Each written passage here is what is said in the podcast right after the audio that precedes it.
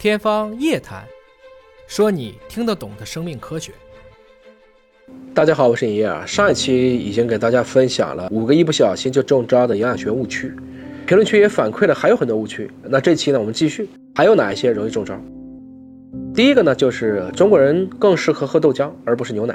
其实不对啊，各有优势，应该是可以取长补短的。豆浆呢是植物蛋白，牛奶是动物蛋白，它们的蛋白质含量实际上是相当的。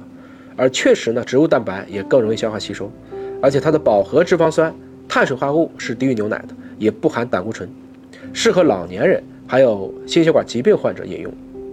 但反过来看呢，牛奶当中的比如说钙、锌、维生素 A、维生素 B2，实际上是远高于豆浆的。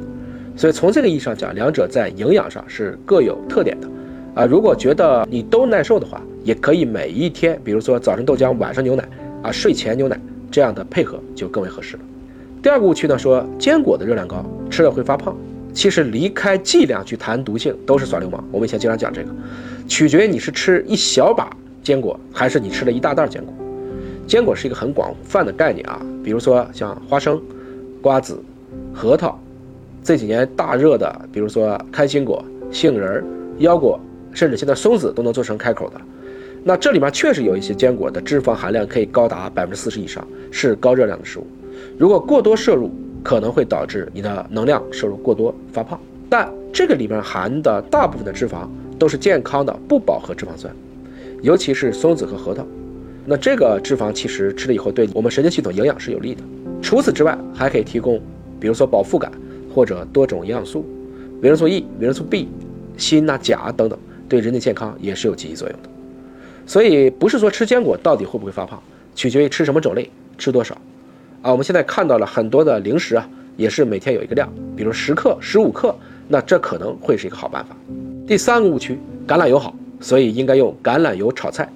我们在经典的营养学当中呢，有一个很健康的饮食模式，叫地中海饮食，其中就强调它要多食用橄榄油，因为里面有大量的不饱和脂肪酸。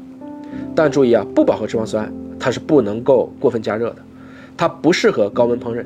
咱们中国人喜欢爆炒啊，这种高温。实际上就直接会把不饱和脂肪酸，因为它的这个烟点比较低，容易产生有害的化学物质。如果你还是喜欢煎炒烹炸的，可以选择葵花籽油、花生油、玉米油等等。我们刚才说的这个橄榄油，包括亚麻籽油，更适合于凉拌。第四个误区呢，说你这个盐放的少就不会盐超标啊，这个啊您还是忽略了隐形盐的一个存在，就相当于很多说无糖月饼。是里面没放糖，但是这个本身月饼的热量是在那的。什么叫隐形盐啊？我们拿坚果来讲，你一般不会觉得坚果会钠超标吧？但是有很多的再加工坚果，它含的钠不低啊。比如说以一百克的炒葵花籽为例啊，这里面有一点三二毫克的钠，相当于三点三克的盐。而能尝出咸味的，你像味精啊、鸡精啊、酱油等等，这里面都有盐，它的钠的含量更是不低。所以呢。新一版的，不管是中国的标准还是世卫的标准，都已经把原来一天六克盐降到五克了。这五克的摄入量是非常容易超标的。除了我们炒菜直接放的盐呢，也应该注意这些隐形盐。醋的酸味能增强盐的咸味，你可以加点醋，包括柠檬来进行调味。而糖的甜味却能够抵消咸味。所以呢，有人也形象的总结叫四少一多，也就是少糖、少盐、少酱油、少味精、多醋。第五个误区呢，说咱们一天要喝八杯水。所以喝饮料也补水，没错。膳食指南呢讲出了一天饮水量，确实要一千五百毫升到一千七百毫升。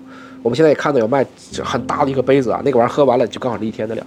饮料里面含水确实很多，但是你能不能说我一天喝八杯饮料来代替喝水呢？